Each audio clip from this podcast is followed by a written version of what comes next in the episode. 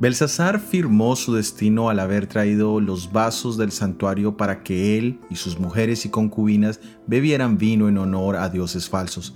Esta afrenta puede ser comparada a lo que Nabucodonosor dijo en Daniel 3:15. ¿Y qué Dios será aquel que os libre de mis manos? En el caso de Nabucodonosor, él se retractó de sus palabras, pero en el caso de Belsasar, él nunca lo hizo de sus actos. La condición de Belsasar está descrita en el libro de Hechos capítulo 28 versículo 26.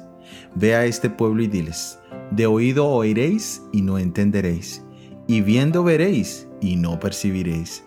Esta es la descripción de una persona que ha cerrado sus ojos voluntariamente para ver y entender la deformidad del pecado, la vanidad de este mundo, la belleza de la eternidad y la gloria de Jesús, su santidad, su paz. Al rechazar la verdad del Evangelio, no pueden entender estas verdades. Lo mismo sucede con las palabras y los razonamientos. Ellos se convierten en sordos.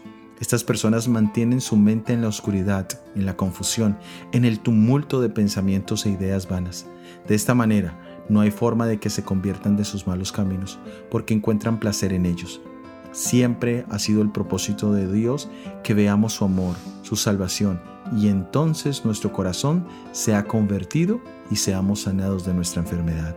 No tengamos miedo de ser sanados de nuestra enfermedad. Soy Óscar Oviedo y este es el devocional Daniel en 365 días.